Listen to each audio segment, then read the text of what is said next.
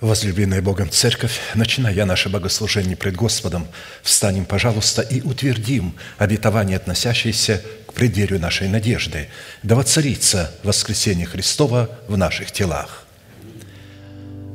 Склоним наши головы в молитве. Дорогой Небесный Отец, во имя Иисуса Христа – мы благодарны имени Твоему Святому за вновь представленную привилегию быть на месте всем, которое очертила десница Твоя для поклонения святому имени Твоему.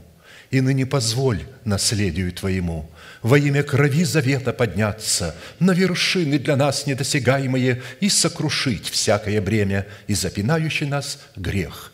Да будут прокляты в этом служении, как и прежде – все дела дьявола, болезни, нищета, преждевременная смерть, демоническая зависимость, всевозможные страхи, депрессии, разрушение, косность, невежество – все это да отступит от шатров святого народа Твоего. И ныне – Встань, Господи, на место покоя Твоего Ты и ковчег, могущества Твоего, и да облекутся святые Твои спасением Твоим, и да возрадуются пред лицом Твоим. Дай нам больше от Духа Твоего, пропитай нас Духом Твоим святым, позволь нам найти светлое лицо Твое. Я представляю это служение в Твои божественные руки, видя его рукою превознесенную, великий Бог – Отец, Сын, Дух Святой. Аминь. Да благословит вас Господь, можете садиться.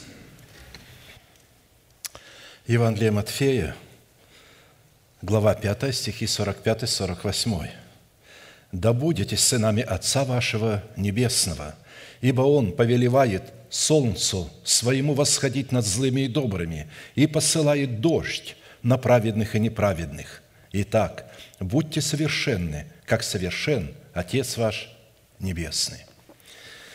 Итак, проповедь, которую я хочу продолжить, так и называется «Призванные к совершенству». Мы с вами уже достаточно хорошо убеждены в том, что эта обетованная заповедь является наследием святых всех времен и поколений, и адресована эта заповедь Христом сугубо или же исключительно только своим ученикам, то есть людям, которые обладают достоинством ученика Христова, признающими над собой власть человека, посланного Богом, чтобы представлять им Христа и представлять Его премудрость. А посему люди, не признающие над собой власти человека, посланного Богом, к наследию этой заповеди никакого отношения не имели и навряд ли уже когда-нибудь смогут иметь.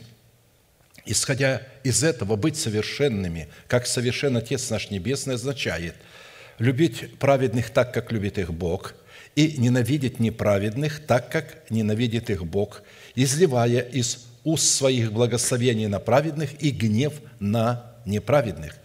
В связи с исполнением этой повелевающей заповеди бодрствовать над Словом Божьим в своем сердце так, как бодрствует Бог над изреченным им словом в храме нашего тела, мы остановились на исследовании такого вопроса.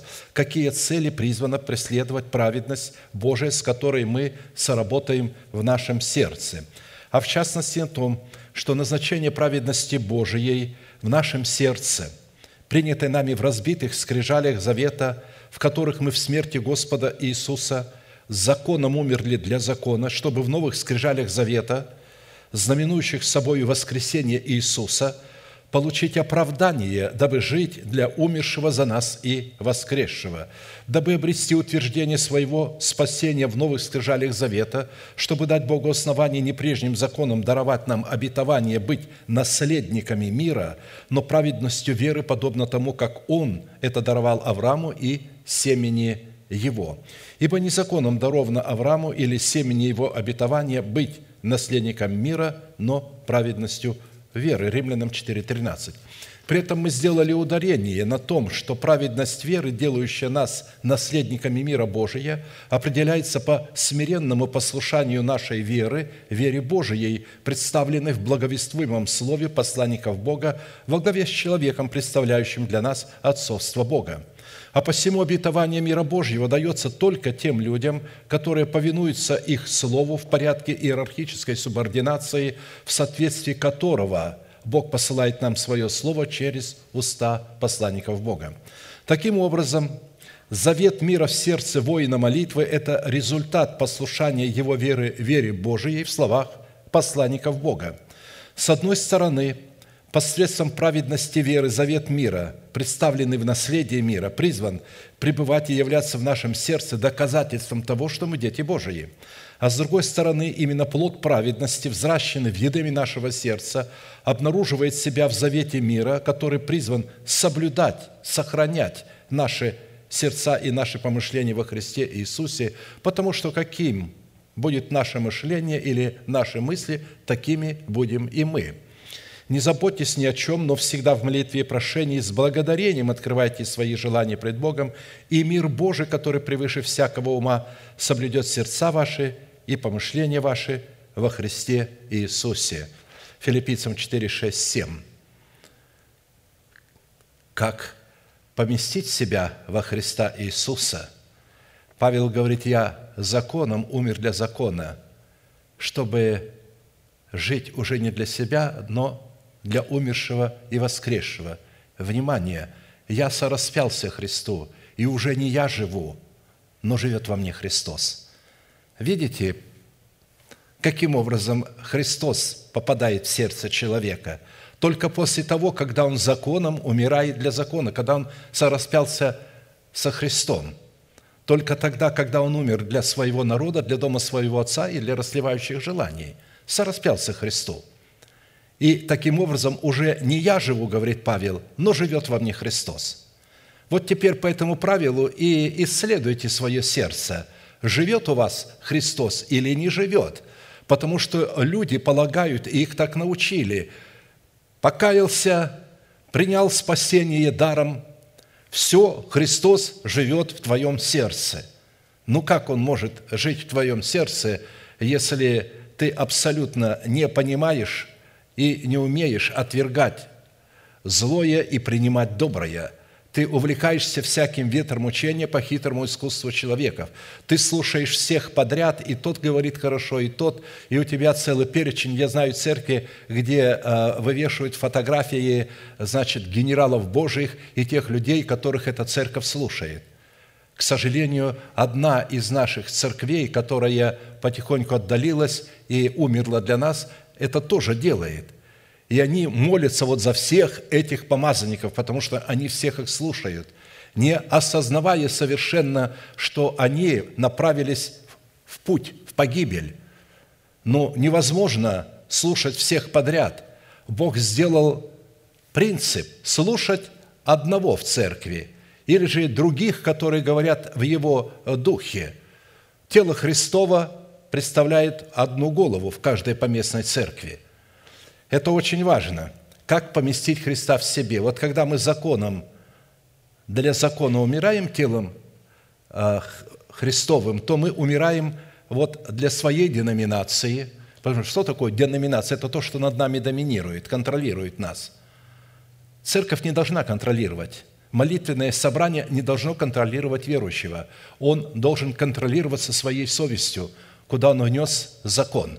Вот чем он должен контролироваться – а они контролируются деноминация, так она и называется, деноминация. Ну, иногда говорят конфессия, мы пятидесятники, мы баптисты. Вот когда они говорят, это говорит о том, что они секта, что она доминирует над ними, и что она является их идолом. Потому что то, что над нами доминирует, является нашим идолом. Это то, чему мы поклоняемся. Многие люди вместо того, чтобы поклоняться Богу, поклоняются своей деноминации, своей секте. Бог не хотел, чтобы его церковь была сектой. Он хотел, чтобы это было тело его, чтобы это был молитвенный дом для всех народов.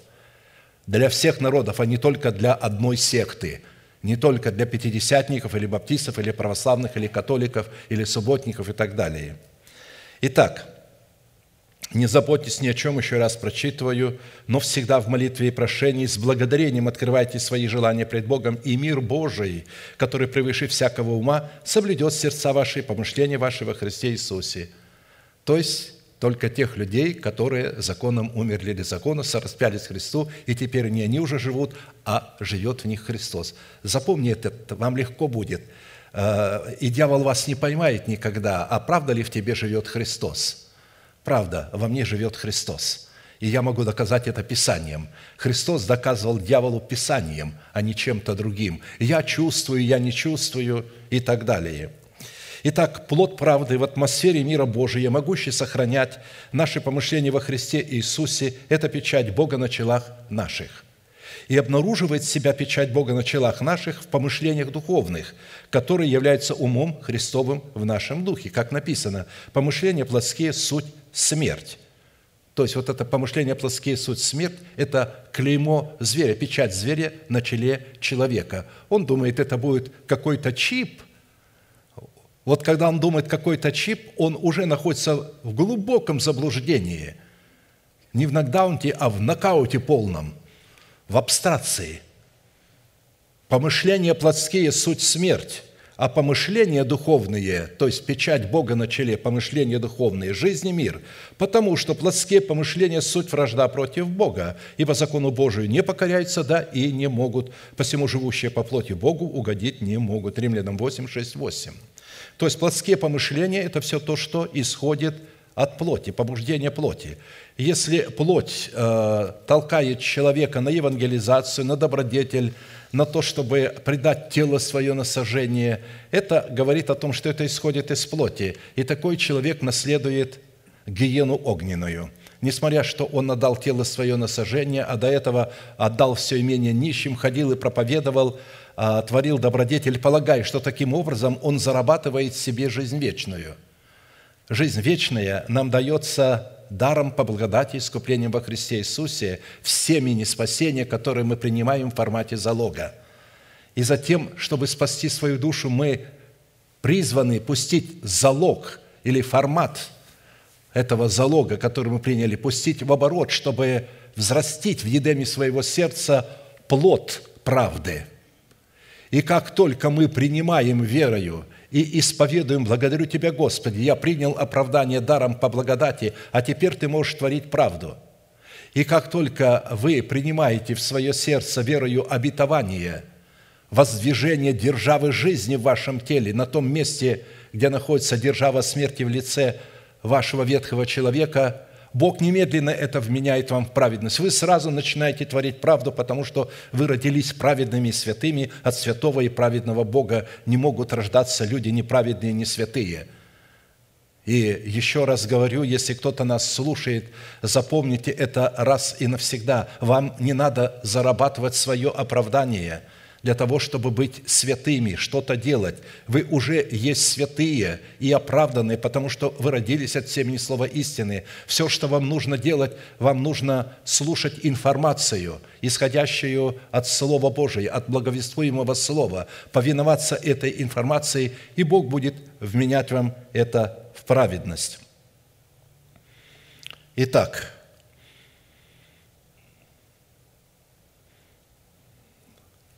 нам следует постоянно пометовать о том, что только через соработу нашего духа, с нашим обновленным мышлением, находящимся во Христе Иисусе, мы призваны воцарить воскресение Христова в наших телах и облечь наши тела воскресения Христова в лице нашего нового человека, как апостол Павел пишет, чтобы мы облеклись в нового человека, потому что новый человек сродни Богу. Он представляет воскресение Христова – в связи с этим мы остановились на четвертом вопросе, по каким признакам следует испытывать самого себя на предмет того, что мы являемся сынами мира, что идентифицирует нас как сынов мира или сынов Божьих. Потому что только по владычеству мира Божьего в нашем сердце следует испытывать себя на предмет того, что мы действительно являемся сынами Божьими. Как написано, блаженные миротворцы, ибо они будут наречены сынами Божьими. Матфея 5, 9. При этом вновь напомню, если человек не умер для своего народа, для дома своего отца и для своей душевной жизни, то его оправдание, которое он принял в спасении по вере во Христа Иисуса в формате залога, никогда не перейдет в качество и формат праведности, в который он мог бы получить способность облечь себя в обетованное Богом наследие мира Божьего, чтобы приносить в своей праведности плоды мира, в силу чего у таких людей будет восхищен готовящийся для них венец правды. Вот этот венец правды – это на самом деле плод правды. Бог будет облекать нас и короновать нас венцом из плода наших уст, при условии, что это будет исповедание веры сердца – это и будет нашим венцом. И здесь написано, что «сегреду скоро держи, что имеешь, дабы кто не восхитил венца твоего». Откровение 3.11. Венцом является плод правды, взращенный нами в едеме нашего сердца от семени оправдания, которое мы получили даром по благодати и искуплению во Христе Иисусе. А посему плод праведности в нашем сердце в формате мира Божия – это доказательство того, что мы являемся сынами мира – что служит для Бога основанием выполнить свою часть в завете мира, который состоит в том, чтобы ввести нас в наследие своего Сына, дабы мы могли разделить с Ним исполнение всего написанного о Нем в законе, в пророках и псалмах. Итак, в определенном формате мы уже рассмотрели шесть признаков, по составу которых нам следует судить и испытывать себя на предмет того, что мы являемся – сынами мира, а следовательно и сынами Божьими. И остановились на рассматривании седьмого признака. Это по способности облекать самого себя в святую или же в избирательную любовь Бога. То есть исповеданиями веры сердца облекать в себя в избирательную любовь Бога. Вы не будете ее чувствовать, вы будете знать ее. Избирательная любовь Бога приходит нам через информацию, через слышание Слова Божия – не надо чувствовать, как вас любит Бог или как вы любите Бога. Бог не рассчитывает на наши эмоции по отношению нашей любви к Нему. Когда Петр пытался уверить его, чтобы он посмотрел, заглянул в него внутренность, «Господи, посмотри, как я Тебя люблю». А он ему говорит, «Паси агнцев моих». Мне, э, э, если ты не пасешь моих агнцев, это призвание свое оставил, я тебе дал призвание – пасти агнцев – а ты говоришь, посмотри, как я тебя люблю. Оставил агнцев и говоришь, посмотри, как я тебя люблю. Нашими агнцами являются мысли Божии, которые мы призваны пасти. Мы должны пасти этих агнцев, наше мышление, которое мы слышим. Мы слышим мысли, которые мы получаем, и мы призваны их пасти, мы призваны размышлять о них, провозглашать их, благодарить за них. И таким образом мы будем пасти их. И пасите их, пожалуйста, подле шатров пастушеских – не пытайтесь пасти своих агнцев и своих овец где-то сами по себе, потому что вы в дебри зайдете. Когда возлюбленная прекраснейшая женщина пожаловалась, что она одинока, и говорит, чему мне э, жить возле стад товарищей твоих? Где ты обитаешь? Скажи, я не хочу жить возле стад товарищей, я хочу жить при тебе. То он ответил ей, если ты этого не знаешь, возлюбленная женщин, где я пасу, где пасешь ты, то паси козлят твоих подле шатров пастушеских, иди по следам овец и паси козлят твоих подле шатров пастушеских. Посему мы должны понимать, что любовь Божия выражается э, в наших правильных, праведных мыслях, а не в наших эмоциях. Есть, правда, чувствования духовные, но чувствование духовное тоже невозможно ощутить на уровне физических эмоций. Более же всего облекитесь в любовь, которая есть совокупность совершенства. Облекитесь в информацию благовествуемого слова, потому что это и есть любовь, агапе. Бог выражает свою любовь в своих словах, которые Он направляет к нам. Облекитесь в эти слова, и да владычествует в сердцах ваших мир Божий – то есть вот это довладычествует, это повеление, это повеление, это заповедь, чтобы он владычествовал. И эта фраза взята или формат этой фразы взят из военной лексики. Это не предложение, а это приказ, неповиновение которому карается смертью. Приказ во время битвы. Да владычествует в сердцах ваших мир Божий, к которому вы призваны в одном теле – мы призваны к этому миру Божьему, чтобы он владычествовал в одном теле. Не может мир Божий владычествовать во мне, если я не имею причастия к телу Христову, к поместному собранию. и будьте дружелюбны». Колоссянам 3, 14, 15. То есть речь идет, что любовь Божия может в наших сердцах пребывать только тогда, когда там владычествует мир Божий. Она никак не может изливаться, и мы никак не можем облечь себя, если там нет мира Божьего. Исходя из данного изречения, владычество мира Божьего в наших сердцах возможно только при одном условии, если познанная нами избирательная любовь Бога будет пребывать в наших сердцах, и мы будем облечены в ее палящую ревность. Любовь Божия, она написана, стрелы ее, стрелы лютые, она палящая ревность. То есть она крепка, как смерть. Мы с вами говорили, что Бог носит в себе вот эту смерть в крепости своей любви. Она сравнивается со смертью. Почему? Потому что она избирательная, святая. Она никак не может любить тебя вместе с твоими желаниями, вместе с твоими родственниками, вместе с твоим народом, вместе с твоим домом. Она хочет, чтобы ты умер для своего народа, для дома своего отца и для своей жизни, чтобы она могла любить тебя, чтобы там был мир Божий. Не может она тебя любить. Но люди думают, что может, и поэтому они не собираются. Они читают, что они должны умереть для народа своего, для дома своего отца, для своей жизни, но никто им не сказал, а как это умереть? А как? Ведь все это происходит через уста. Я принимаю вначале, говорю, да будет мне по слову Твоему, а потом я начинаю исповедовать, почитая себя мертвым для греха, живым же для Бога, и называю несуществующую державу жизни в моем теле как существующую. Я не исхожу и не полагаюсь то, что я чувствую. Я исхожу из того, что я знаю, а я знаю, в кого я верю, мы поем – Поем одно, а делаем совершенно другое. Павел говорит, я знаю, в кого я уверовал, и я верю, что ты можешь сохранить залог мой до конца. Итак, постижение святой или же избирательной любви Божией, призванной исполнить нас всею полнотою мира Божия, или же соделать нас совершенными, как совершен Отец наш Небесный, дабы мы обрели способность светить своим солнцем на праведных и неправедных и изливать свои дожди на праведных и неправедных в соответствии установленного Богом закона. Праведных благословлять, а неправедных открывать гнев Божий на них. Потому что Бог связал себя человеком, своим человеком, подобным себе, и ничего не может сделать без него – он сделал его суверенным на этой земле, теперь Бог ограничил себя этим человеком. И поэтому все, что хочет сделать Бог и проявить себя, им нужно проявлять через этого человека. Этот человек добровольно должен изучить, что любит Бог и что ненавидит. И то, что любит Бог, благословлять, а то, что ненавидит, изливать гнев Божий на этих.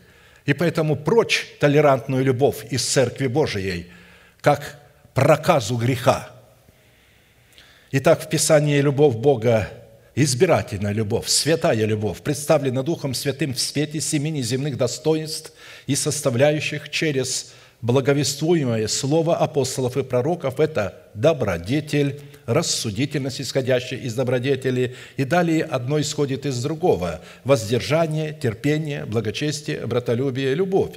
2 Петра 1, 2, 8. По своей сути, любовь Божия Агапе – это суверенная любовь, которая является безусловной только по отношению к тем человекам, которых она избирает волеизъявления своего предузнания и предопределения. Оказывается, это не от Бога исходит, а от нас. Некоторые думают, это Бог заранее предопределил кому-то быть спасенным, а кому-то погибшим. Это ложь. Бог не предопределял. Бог хочет, чтобы все люди спаслись. Но когда он исходит из предузнания, он исходит от нас. Он исходит от нашего решения. Я предлагаю тебе жизнь и смерть, благословение и проклятие. Избери жизнь, чтобы мог жить ты и потомство твое.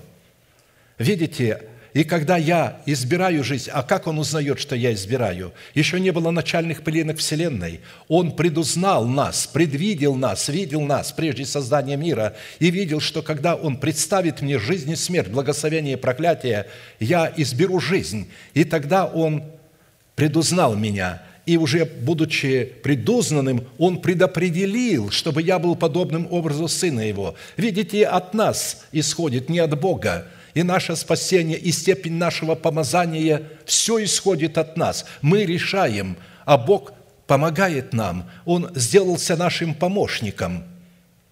Он стал нашим помощником. Он так и называет себя помощником. А это говорит, что вначале я выполняю мою роль, и тогда этим самым я даю ему основание выполнить его роль. И отсюда, когда мы начинаем рассматривать взаимоотношения мужа и жены, то мы уже никак не можем поставить мужа выше жены, а жену ниже мужа. Во Христе Иисусе они одинаковы. Бог исполняет роль помощника, которую должна исполнять жена – то есть очень интересно, да? Но мы сейчас говорим не об этом. Итак, степень избирательной любви Божией, действующей в атмосфере братолюбия, а именно мы на ней сегодня остановились, на этом шестом свойстве, определяется, познается исключительно по степени силы ненависти Бога к злу и злодеям, творящим зло – ты возлюбил правду и возневидел беззаконие, посему и помазал тебя Божий Бог твой елеем радости более соучастников твоих». Почему он более всех соучастников помазал? Потому что его сын по степени любви а, к носителям правды и по степени ненависти к носителям неправды был выше всех. Посему он и стал начальником и совершителем нашей веры, на которого мы должны взирать зло, обнаруживающее себя в человеке в ненависти, исходящее из зависти и гордыни человеческого сердца и ума, и добро, которое обнаруживает себя в человеке в братолюбии, то есть в правильных отношениях к ближнему или друг к другу, это программы. Таким образом, возлюбить правду и возненавидеть беззаконие возможно только в их носителях, которые являются их программным устройством, как написано, Господь испытывает праведного, а нечестивого и любящего насилия ненавидит душа его. Видите, ну, нетолерантная любовь. Если была бы толерантна, написано, он любил бы и тех, и других. И тогда бы не, не толковали бы неправильно, а, он посылает дождь на праведных и неправедных. А толковали бы правильно, потому что здесь явно написано, что дождем прольет он на нечестивых горящие угли, огонь и серый палящий ветер, их доля из чаши. Ибо Господь праведен, любит правду, лицо его видит праведника – оригинал, лицо его восхищается праведником, увлекается, влюбляется праведника. Он хочет видеть это лицо и хочет слышать этот голос. Палящий ветер их доля из чаши. Бог говорит, что Он прольет дождем, но Он ничего не может сделать без нас. Что мы как раз и являемся теми орудиями, через которых Бог будет проливать дождем на нечестивых свой палящий огонь дождя. Мы с вами призваны являться этим орудием, Его устами. Он заключил себя, что ничего не может делать на сотворенной им земле без согласия на то человека. Человек должен изучить его волю и изливать свои дожди и светить своим солнцем на праведных и неправедных так, как этого хочет Бог, а не так, как этого хотим мы. В связи с этим, как и в предыдущих составляющих добродетель Бога в Его уникальной к нам благости, которую мы призваны показывать своей вере в семи составляющих, нам необходимо было ответить на четыре классических вопроса. Что говорит Писание о происхождении природной сущности плода добродетели, который обнаруживает себя в сердце человека в любви Божией агапе, исходящей из братолюбия или проявляющей себя в атмосфере братолюбия – которую мы призваны показывать в своей вере. Какое назначение в показании нашей веры призвано выполнять любовь Божию и Агапе в атмосфере братолюбия? Какие условия необходимо выполнить, чтобы показывать в своей вере плод добродетели в любви Божией Агапе в атмосфере братолюбия? По каким признакам следует себя испытывать, что любовь Божия в атмосфере братолюбия действительно проявляется – через наши уста, через наши поступки, через наши отношения друг к другу. В определенном формате мы уже рассмотрели первые два вопроса и остановились на рассматривании вопроса третьего, а именно, какие условия необходимо выполнить, чтобы показывать в своей вере любовь Божию в атмосфере братолюбия. Первое условие, дающее Богу излить свою любовь в наши сердца, это наше решение быть возрожденными от нетленного семени благовествуемого нам Слова. Второе условие, дающее Богу основание излить свою любовь в наши сердца в атмосфере братолюбия, это показывать в своей вере соль в наличии святости, плода святости. Вы – соль земли. И если же соль потеряет силу, то чем сделаешь ее соленою? Она уже ни к чему не пригодна, как разве выбросить ее вон на попрание людям? Матфея 5,13. При этом это записано у всех евангелистов, это не единственное место – Наличие соли, представляющей свойства святости, назначение святости, образуется в человеке за счет его тотального посвящения Богу, которому предшествовало тотальное освящение, сделавшее его островом, которое омывается очистительными водами освящения.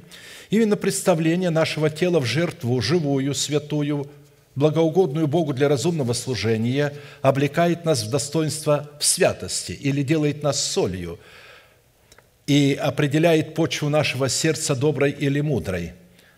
Ибо всякий огнем осолится, жертвенным огнем. Когда мы возлагаем тело свое, отдаем тело в жертву живую, святую на жертвенник, вот этот огонь Святого Духа, то вот в этом огне мы осоляемся, мы получаем соль, святость. Ибо всякий огнем осолится, и всякая жертва солью осолится – по закону нужно было на каждое жертвоприношение бросать щепотку соли. При всяком жертвоприношении твоем приноси соль, и не забывай соли завета Бога твоего. Не знаете ли, что Господь Бог Израилев дал царство Давиду и потомкам его навек по завету соли? Видите, Бог нам дает возможность и способность царствовать над своим телом не по завету крови, а по завету соли, по святости. Мы должны явить святость, потому что святость находится в завете соли. Соль – добрая вещь, но ежели соль не будет солона, чем вы ее поправите? Имейте в себе соль, и мир имейте между собой. Марка 9, 49, 50. Несмотря на то, что все овцы по своей природе – это чистые животные, святой становится только та овца, которая определяется для жертвоприношения или отделяется от стада других овец чистых для жертвоприношения на жертвеннике все сожжения. И когда вот она отделяется, слово «отделение» – это и есть святой. Она отделяется, она становится святой. До тех пор, пока она не отделена для жертвоприношения, она чистая, но не святая – а посему святой – это всегда чистый, а чистый – это не всегда святой. Есть процесс. Господь нас очистил, а потом ожидает от нас, чтобы мы стали что? Святыми. Освящаться стали. Он дал нам святое в семени. Мы святые в семени, в залоге. Но мы не святые в момент нашего а, покаяния по плоду святости – это залог. Мы получаем и оправдание, и вот это происхождение наше, что мы святые в семени, в залоге. И только когда мы пускаем залог в оборот, взращиваем из этого семени плод правды, вот тогда мы становимся святыми уже по-настоящему. То есть мы утверждаем это – а посему из этого следует заключить, если наша жертва, состоящая в нашем молитвенном ходатайстве, а жертва – это всегда молитва, не возносится на огне жертвенника всесожжения, дабы быть осаленной огнем святости, мы не можем обладать правом ходатая в статусе священников Бога. А если она возносится на этом алтаре, то тогда мы можем обладать правом ходатая, потому что мы возносим наше тело, и этим огнем является огонь Святого Духа. Но этот огонь добровольный, он не будет вас сжигать ваше жертвоприношение, вашу молитву против вашей воли. Вы должны знать в вашей молитве, на что вы подписываетесь. Если вы говорите одно, а вы даже не подразумеваете, вы же не подписались на то, что вы умираете здесь для своего народа, для дома своего отца и для своей душевной жизни. Наоборот, вы думаете использовать дары Святого Духа, помазание, благословение э, в этой жизни, потому что и дары Святого Духа, и благословение, и помазание, они не нужны в небесах. Они нужны только здесь, на земле, и только для определенных вещей – и мы э, э, должны понимать, что эти прекрасные вещи никогда не должны становиться на шкале приоритетов выше помазующего, дарителя и благословляющего. А посему мы не можем иметь правового статуса, чтобы входить в святилище и приступать к Богу, если наша жертва – не сгорает на огне, не положено на огонь Святого Духа, если мы не разумеем молитвенные слова, которые мы говорим. Часто люди не разумеют то, что они говорят. «Господи, я Тебе отдаю мою семью, я Тебе посвящаю моих детей». А Бог говорит, а мне не нужна твоя семья и твои дети, твой дом и твое имущество. Что ты сердце спрятал за пазуху? А ну-ка вытаскивай его из-за пазухи, сердце твое дай мне – Потому что, когда ты отдашь мне сердце твое, то в твоем сердце там и твое имущество, и твои дети, и твой дом, там все. Тебе не надо отдельно посвящать э, свой дом, тебе не надо отдельно посвящать свое имущество, сердце свое отдай мне, потому что все это находится в твоем сердце – и когда люди не понимают этого, я помню, а, у нас в церкви было освящение такого рода, вдруг а, а, взбрело в голову нашему пастору освящение, видите ли, произвести. И всех значит, проповедников подвязал говорить об освящении.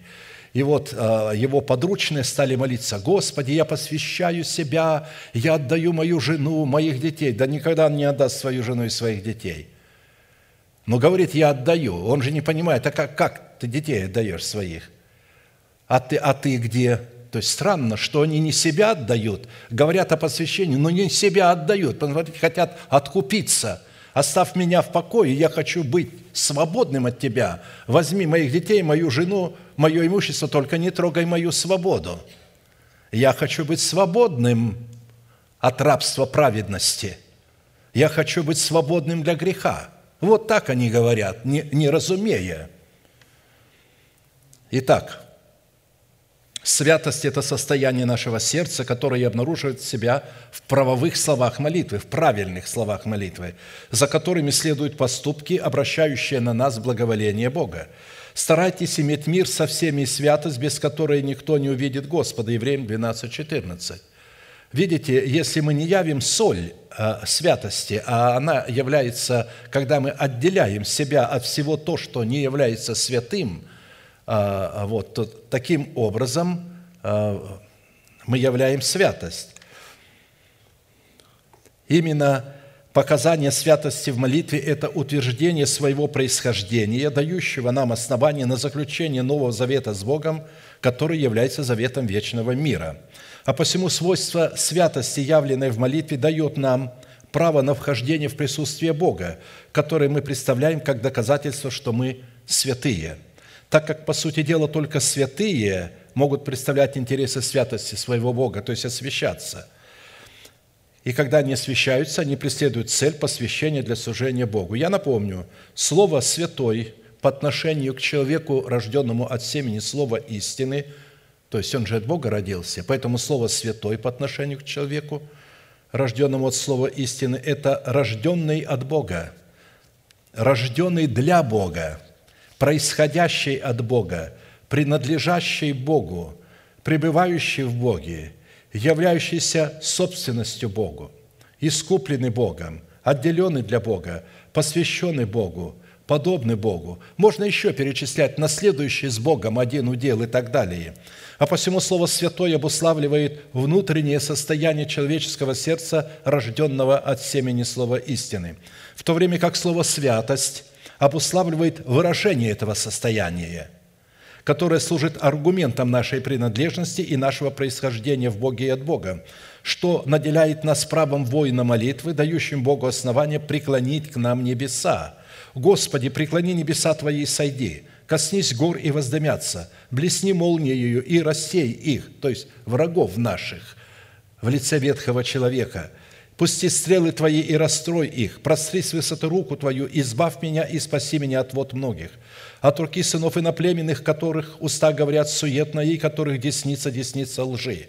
Боже, новую песнь воспою Тебе на десятиструнной псалтире. Воспою Тебе, дарующему спасение царям и избавляющему Давида, раба Твоего, от лютого меча.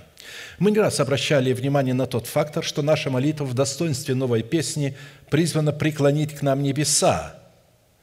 Это жилище Бога и Царства Бога, откуда изливается Его суверенная, святая или же избирательная любовь Агапи, так как в Писании фраза «преклонить небеса», использованная в отношении Бога к человеку, означает преклонить ухо к молитве человека, внимательно слушать человека, обратить очи во благо, во благо человека, сделаться убежищем для человека, сделаться для него покровом, занять вокруг такого человека круговую оборону – обращать в бегство врагов его, поражать его врагов, чтобы дать Богу основание преклонить небеса для излияния в наши сердца Его святой любви, необходимо представить Богу аргументы своего происхождения в явлении плода святости исключительно в атмосфере братолюбия, то есть в теле Христовом, так как святость – это явление плода правды, приносимого святым человеком или человеком, рожденным от Бога.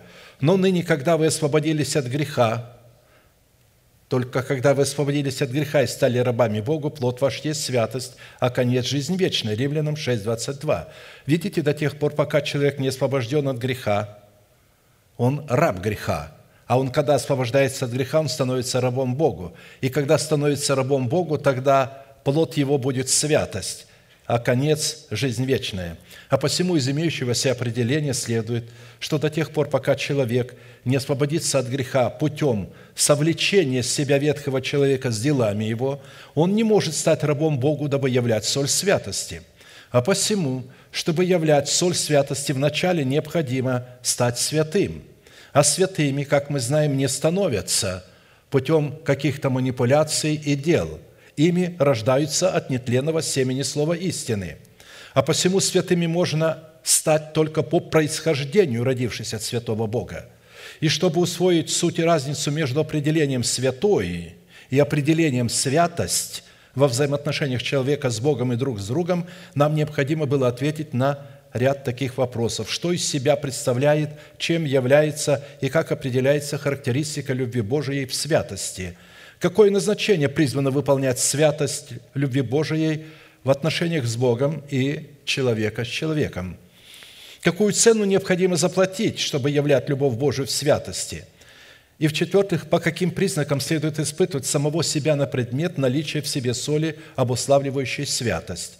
Именно проявление свойств святости, обуславливающей атмосферу братолюбия, призвано давать Богу основание изливать свою любовь в наши сердца и быть правовым полем в отношениях Бога с человеком и человека с Богом – в определенном формате мы уже рассмотрели определение семи свойств святости в отношениях с Богом и друг с другом и остановились на рассматривании назначения свойств святости в наших отношениях с Богом и друг с другом.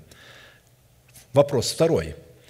Какое назначение призвано выполнять святость Бога в любви Божией в наших взаимоотношениях с Богом? При этом рассматривать назначение святости Божией мы стали одновременно с назначением святости человека, в силу того, что именно святость призвана быть единственным правовым полем в отношениях Бога с человеком и человека с Богом.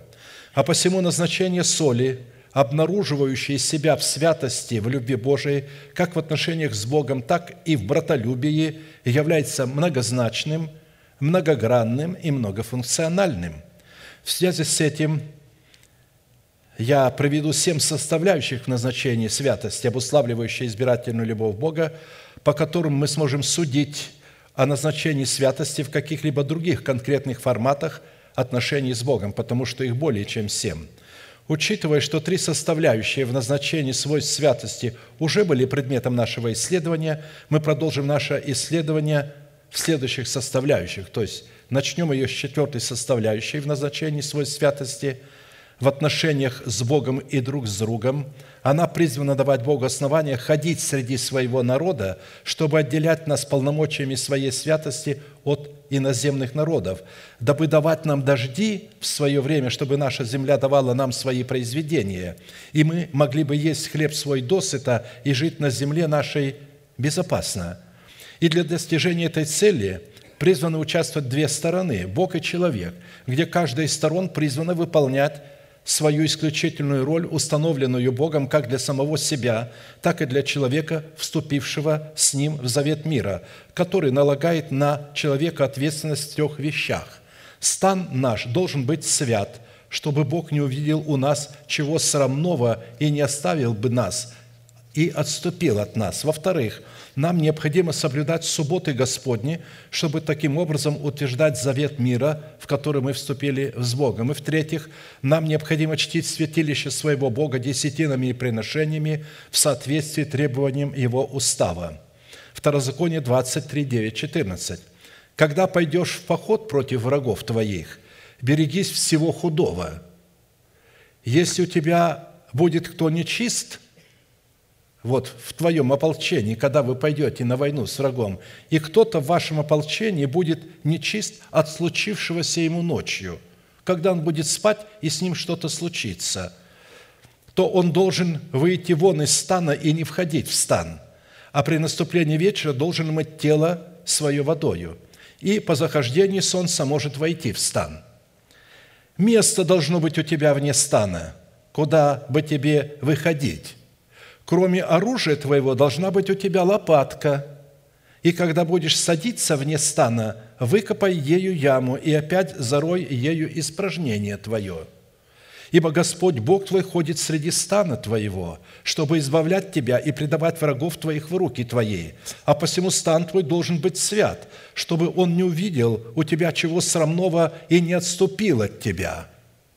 Посмотрите, какое повеление – чтобы быть святым, чтобы Господь от нас не отступил, назначение, как мы должны себя вести.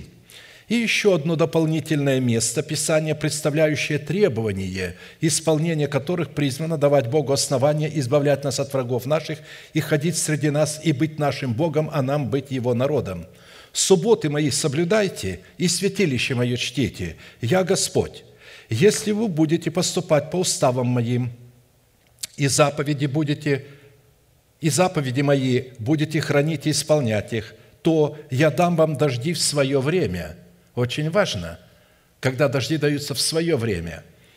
И земля даст произрастения свои, и будете есть хлеб свой досыта, и будете жить на земле вашей безопасно. То есть будете жить в ваших телах безопасно. Пошлю мир на землю вашу, ляжете, и никто вас не обеспокоит. Сгоню лютых зверей – с земли вашей, и меч не пройдет по земле вашей, и падут враги ваши пред вами от меча. Презрю на вас, и плодородными сделаю вас, и размножу вас, и буду тверд в завете моем с вами, и поставлю жилище мое среди вас, и душа моя не возгнушается вами, и буду ходить среди вас, и буду вашим Богом, а вы будете моим народом». Левитам 26, 2, 12. Итак, образом нашего стана является наше собрание – которые следует не оставлять, чтобы иметь возможность очищать себя от всякого греха и восстанавливать свои нарушенные отношения с Богом. Только выходя вот за стан, место должно быть у тебя, не любое место, а нужно выбрать место, когда вы будете в походе, чтобы у тебя всегда было место за станом, куда бы ты мог уходить для того, чтобы очистить от случившегося ночью и так далее. Посему это наша поместное собрание, чтобы иметь возможность очищать себя от всякого греха и восстанавливать свои нарушенные отношения с Богом. Итак, первое требование, чтобы Бог не увидел у нас чего срамного и не оставил бы нас, отступив от нас, состоит в том, чтобы омывать тело свое водою вне стана от случившегося ночью и закапывать свое испражнение в землю, дабы Бог не увидел наши испражнения и не отступил от нас – Это, разумеется, образы закона. Я полагаю, что вы сразу а, легко схватываете, что а, эти испражнения являются наши слова. Там эти были в прямом смысле испражнения. И когда а, фарисеи сказали, почему твои ученики едят неумытыми руками, он сказал, говорит, есть неумытыми руками не грех, потому что все, что входит в уста, оно очищается путем того, что извергается вон в испражнениях. И таким путем э, очищается пища от того, что нам не нужно. А вот то, что выходит из уст, оскверняет человека. А посему в образах закона все то, что исходит из тела человека, все то, что исходит из тела человека, является нечистотой, включая пот человека и другие истечения – под случившимся ночью, которая рассматривалась в образах закона скверной, являлось самое произвольное извержение семени во время снов, которое человек не мог контролировать. То есть, когда, а, значит, организм человека начинает вырабатывать определенные э, вещи, и вы не контролируете себя, полюция происходит ночью, и происходит извержение семени. Но так как это произошло из тела, то таким образом человек должен пойти вне стана и омыть там тело свое водою, и быть там до вечера, и только потом может возвратиться. То есть в законе извержение семени, несмотря на то, что от этого рождался человек, а, являлось а, а, грехом, если человек хочет приступать к Богу, он не должен приступать к женам своим, к жене. То есть когда Давид сказал, если у тебя хлеб какой-то, он говорит священнику, у меня есть священные хлебы, я могу вам дать, но это только если вы не прикасались к женщинам. То есть, если вы не переспали со своими женами. Что получается, переспать с женой грех? Да, конечно же, не грех – но здесь имелся прообраз, что все исходящее из тела, и растущий волос, и ты плюешь, и пот, и ранка какая-то истечение, а, вот, и обыкновенное у женщин, все это являлось нечистотой, и когда у женщин начиналась обыкновенная, она являлась нечистой. И там, где она сядет, будет то место нечистое. Если после того она сядет там, и вы придете, сядете, вы тоже будете нечистым. Это же, конечно, прообраз. Все, исходящее из тела, от плоти, будь любым добром, как мы говорили, если из плоти исходит э, евангелизация, молитва, проповедь, пение, все, что исходит от плоти, э, является вот э, этим испражнением, и это срамное, и Бог оставит нас, нужно избавляться от этого. Чтобы очиститься от подобной скверны, определялось место за станом, куда человек мог бы уходить, чтобы омыть свое тело водою, дабы очиститься от имеющейся скверны. С одной стороны, наши слова являются семенем, либо истины, либо лжи, в зависимости от источника их происхождения. А с другой стороны, наши слова являются рулевым управлением, которое управляют нами, как штурвал корабля, которым направляется корабль среди любых противных ветров – под образом испражнений, которые необходимо было закапывать в землю, имеющейся при себе лопаткой, следует рассматривать любое, на наш взгляд, доброе дело, которое исходит из побуждений плоти. Место, избираемое вне стана для омовения нечистоты и для закапывания испражнений – это образ Голгофы, на которой Сын Божий был распят за наши грехи, которые находятся только в собрании святых. Он не может находиться где-то вне – это место очищения. Христос умер вне стан, и так выйдем к Нему за стан, нося Его поругание. Он взял нашу нечистоту вне стана, чтобы очистить нас от грехов. Второе требование состоит в том, чтобы соблюдать субботы Господни, дабы таким образом утверждать завет мира, который мы заключили с Богом при жертве Его Сына. Чтить субботы Господни – это не зажигать в своих жилищах свет и не делать никакой работы. Мы знаем, что э, когда Бог встречался с человеком, человек не должен иметь обуви на ногах. Он говорит, сними обувь твою, место, на котором ты стоишь, земля святая, не надо мне светить. Ефесянам написано, чтобы мы обули ноги в готовность благовествовать мир. Обувь на ногах – это наша способность быть светом для мира. Но когда вы встречаетесь с Богом, вы же не можете быть светом для Бога. Поэтому вам обувь надо снять. И поэтому э, вот это и есть не зажигать свет в субботу, потому что Господь, это праздник Господень, и Бог пребывает там. Вам не нужно носить эту обувь. Вы знаете, что священники в храм не могли заходить в сандалях. Они заходили туда босыми ногами. Не просто босыми ногами, они голыми туда заходили. Они омывались в Медном море, проходили между двух медных столбов голые, обнаженные, и там была их одежда – Здесь они оставляли одежду, то есть они э, ветхого человека с себя совлекали, омывали тело свое в Медном море, заходили голые туда и одевали священные одежды. Но ноги оставались голые, потому что они не могли там светить Богу обувью на ногах. Поэтому, когда они выходили на внешний двор для совершения жертвоприношения, они же выходили босиком – а внешний двор, там уже ноги их пачкались, руки их тоже были голые. И чтобы назад зайти а, и покропить кровью а, жертвенной жертвы, им нужно было омыть ноги и руки. И для этого был специальный омывальник, который ставился отдельно около, где священники могли омывать руки и ноги. Все тело им не надо омывать, а только руки и ноги. То есть я хочу показать, почему, а, а, значит, в нельзя зажигать свет в жилищах, что свет – это наша обувь. Не надо к Богу приходить в обуви. А, вот.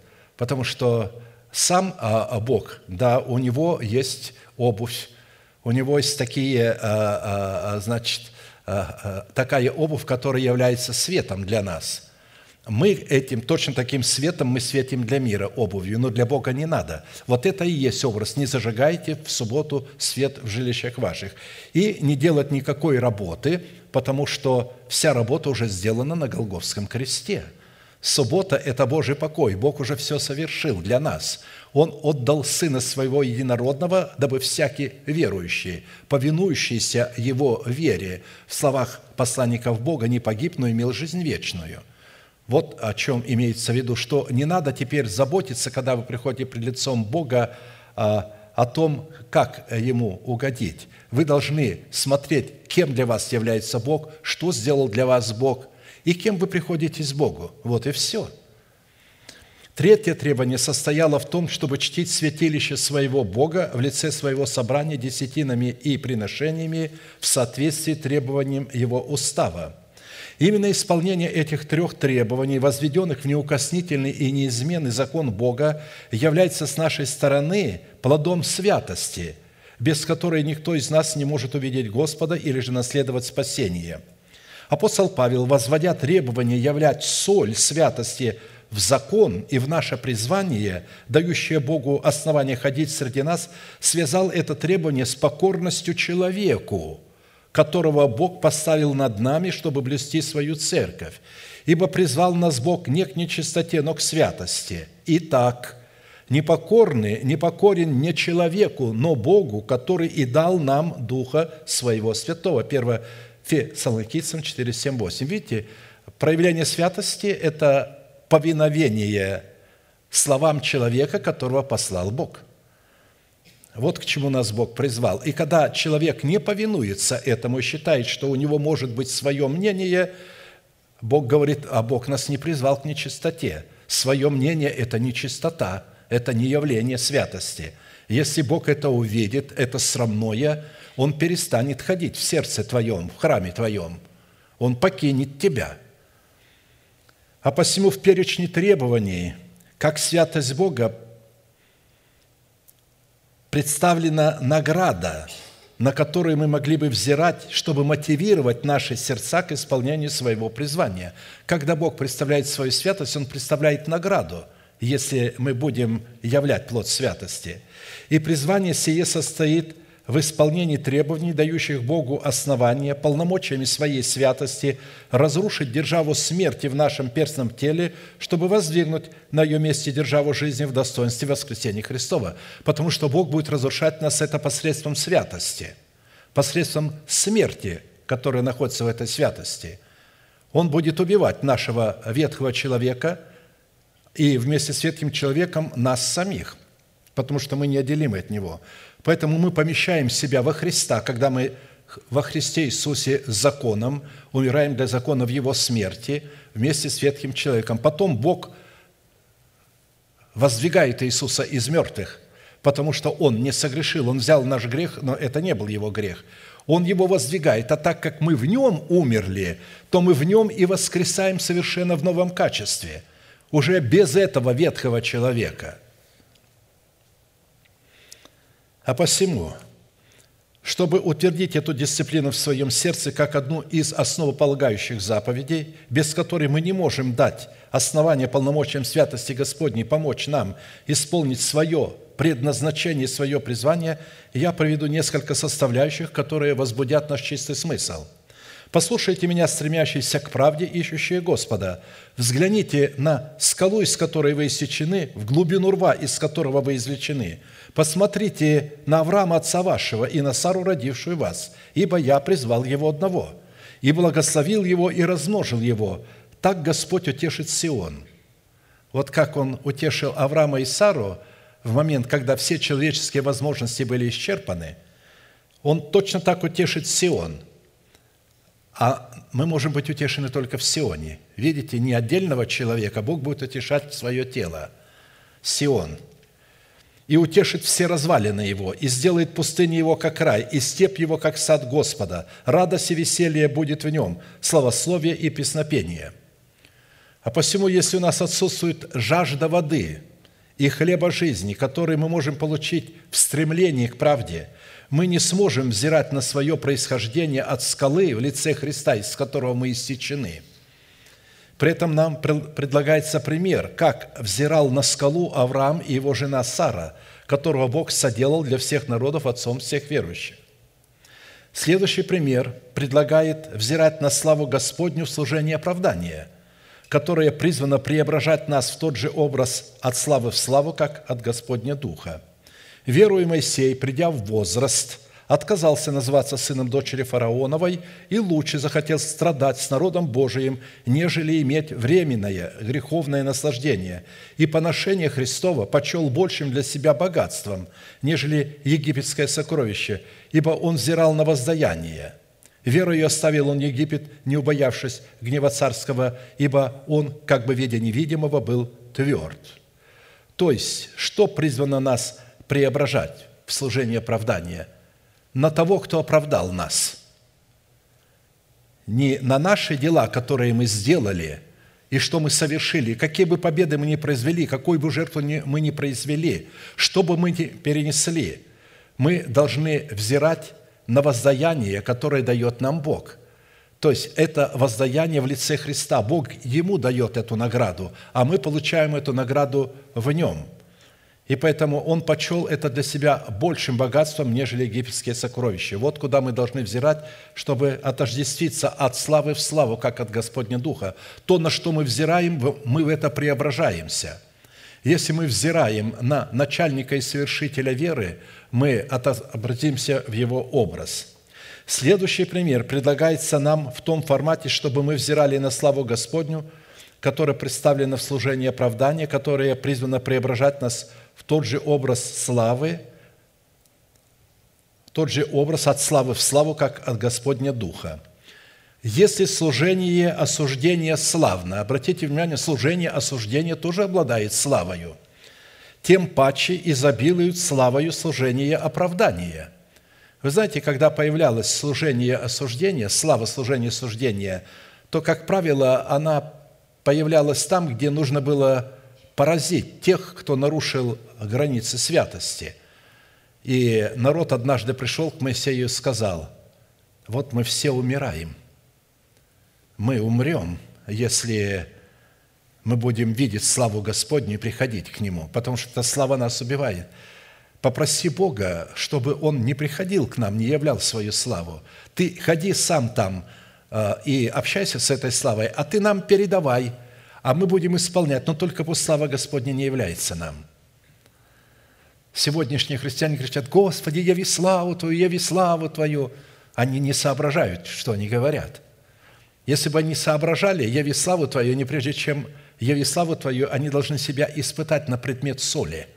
Если у них святость, если у них нет святости, он говорит, «Боже, яви славу Твою», Ну хорошо, что Бог не слушает этих глупых молитв. Я ведь славу Твою, Он тебя просто убьет.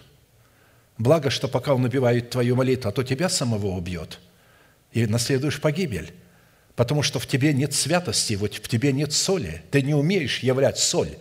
А не умеешь являть соль, потому что ты не умер для своего народа, для дома своего отца и для своей душевной жизни – потому что из твоей плоти постоянно исходит срамное, а ты его представляешь как благое, еще радуешься пред Богом, гордишься. Я столько сделал для Господа. Господь, как это меня не введет э, э, в спасение, вот эти руки столько для Господа сделали. А что тогда руки Господни сделали? Зачем руки Господни? Зачем Бог отдал их для того, чтобы их пригвоздили, если ты своими руками уже так много сделал? Хорошо. Если служение суждения славно, то тем паче изобилует славою служения оправдания. То прославленное даже не оказывается славным с сей стороны по причине преимущественной славы последующего. Ибо если приходящее славно, приходящее осуждение, служение, слава осуждение, служение была временной. Поэтому говорится, ибо если приходящее славно, то тем более славно пребывающее. То есть потому что эта слава будет постоянной, вечной, и она будет пребывать в тебе, эта святость, в тебе эта слава. Апостол Павел говорит, мы носим ее в глиняных сосудах, эту славу. И эта слава – упование на Господа. Упование, что Он является нашей святостью, нашей солью, нашим оправданием. Потому что если вы будете смотреть на себя, вы не сможете иметь в себе соль. Вам надо смотреть на того, кто является вашим оправданием и кто умер за ваши грехи, и тогда вы будете иметь в себе соль.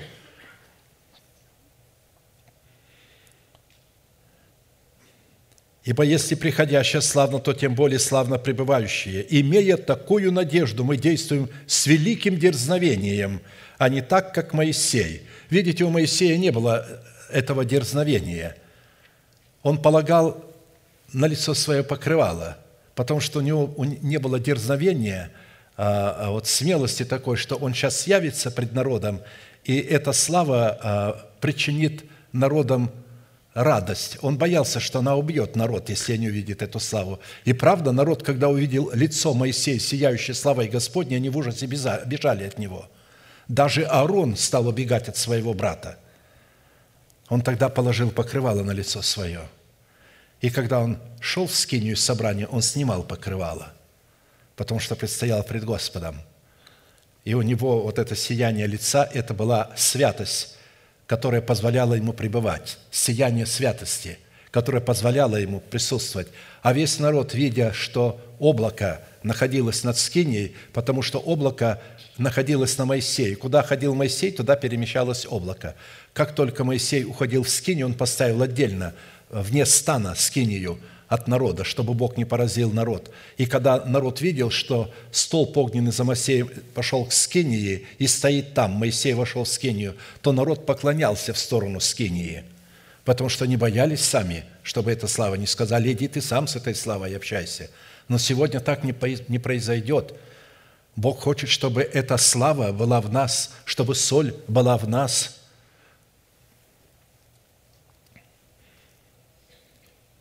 И далее. Павел говорит, а мы действуем с великим дерзновением не так, как Моисей, который полагал покрывало на лицо свое, чтобы сыны Израилевы не взирали на конец приходящего. Но умы их ослеплены, ибо то же самое покрывало до ныне остается неснятым при чтении Ветхого Завета, потому что оно снимается Христом. До ныне, когда они читают Моисея, покрывало лежит на сердце их, но когда обращаются к Господу, тогда покрывало снимается – Господь есть Дух, а где Дух Господень, там свобода. Мы же все открытым лицом, как в зеркале, взирая на славу Господню, преображаемся в тот же образ от славы в славу, как от Господня Духа. Моисей преображался от славы в славу, как от Господня Духа, потому что у него не было покрывала на лице. Покрывалом является наша собственная голова, которая говорит, а я так не понимаю – а когда вы так не понимаете, у вас есть свое понимание, и вы приходите к Богу под покрывалом, вы не можете видеть этой славы, отображаться от этой славы. И э, благо, э, что она вас не убивает, потому что у вас есть свое мнение. Но дело в том, что со своим мнением, не обладая солью внутри себя, вы не войдете. Перед Богом свое мнение не нужно. Моисей убирал это покрывало перед Богом. Итак, следующий пример прилагается нам в том формате, чтобы мы поминали наших наставников, которые проповедовали нам Слово Божие, и, взирая на кончину их, подражали их вере.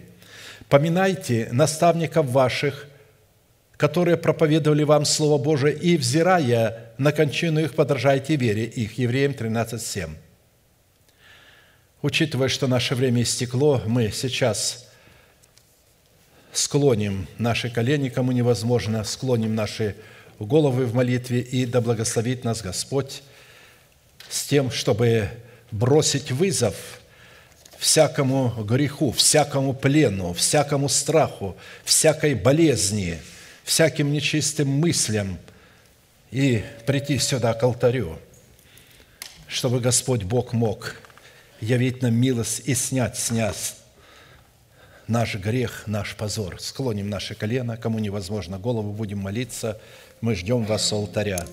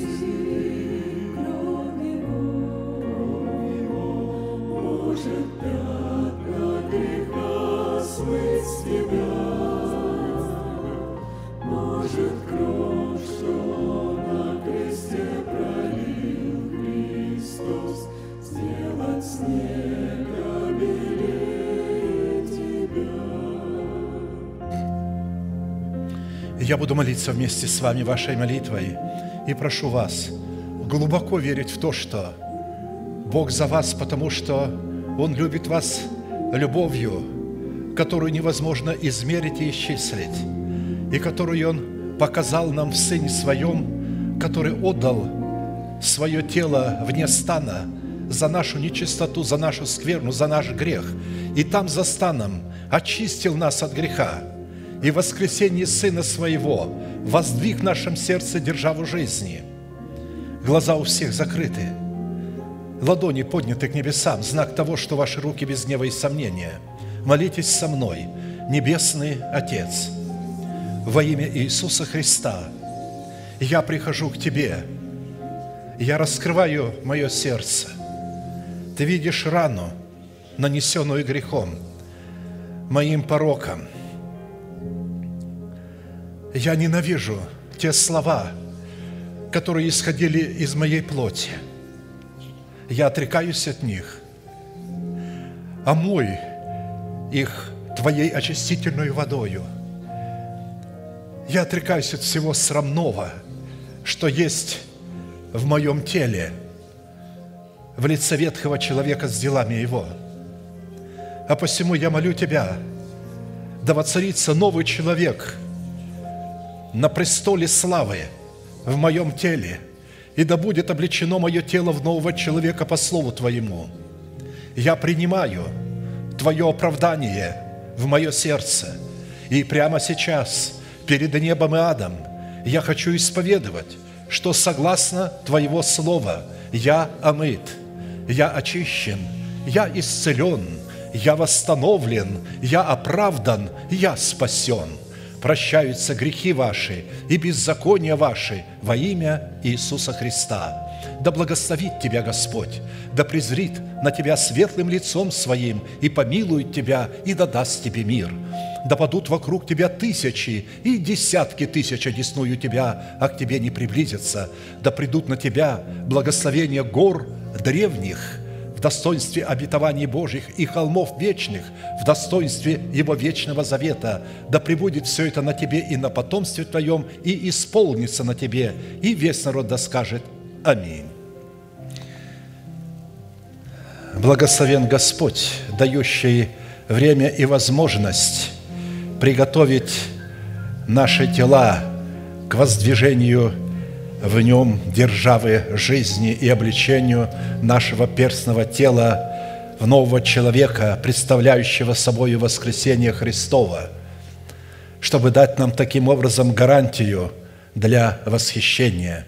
Только те люди, которые приняли это обетование в свое сердце и взрастят его в плод святости, явят в себе соль, будут восхищены – все же остальные останутся на великую скорбь.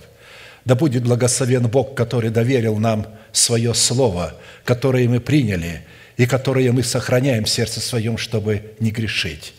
Да будете благословенны с вашими детьми, которые родились. Продолжайте видеть их спасенными, независимо, где они сейчас находятся и что они делают. У вас есть привилегия, спасешься ты весь дом твой – утешайте сердца ваши и продолжайте взирать, что Бог сделал для вас и ваших детей. А теперь провозгласим наш неизменный манифест – могущему же соблюсти нас от падения и поставить пред славою Своею непорочными в радости, единому, премудрому Богу, Спасителю нашему, через Иисуса Христа – Господа нашего, слава и величие, сила и власть, прежде всех веков, ныне и во все веки. Аминь.